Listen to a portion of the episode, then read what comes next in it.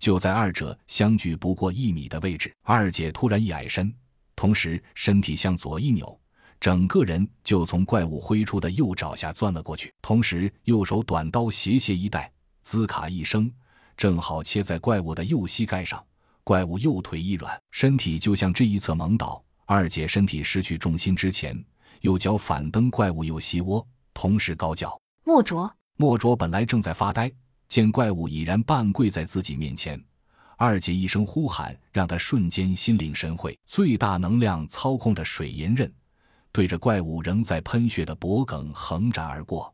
银光闪过，鬼魅伏诛，剧烈的打斗引来了周围零散丧尸的注意，纷纷向着这边聚拢过来。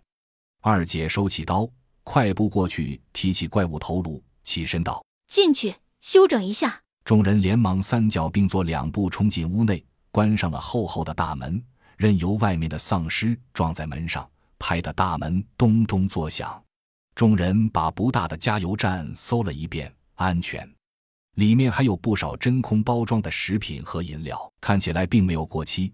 几人坐在收银员的座位上，轻轻打开食品包装，慢慢咀嚼，恢复着体力。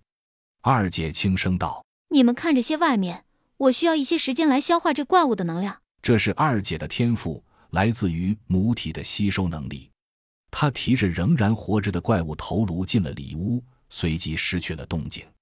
哈巴走过来，递给穆一成一罐可乐，轻声道：“谢谢你救了我的命。”穆一成一愣，随即接过可乐，拉开喝了一口，有些意兴阑珊地说：“战斗本能，不值得道谢。”哈巴刚要说什么，莫卓先着急道：“嘿嘿。”哥们？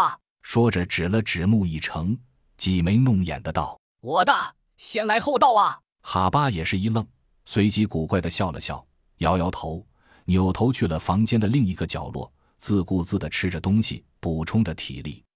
莫卓见穆一成并不反对自己划领地，心头窃喜，讨好般的递上一袋牛肉干。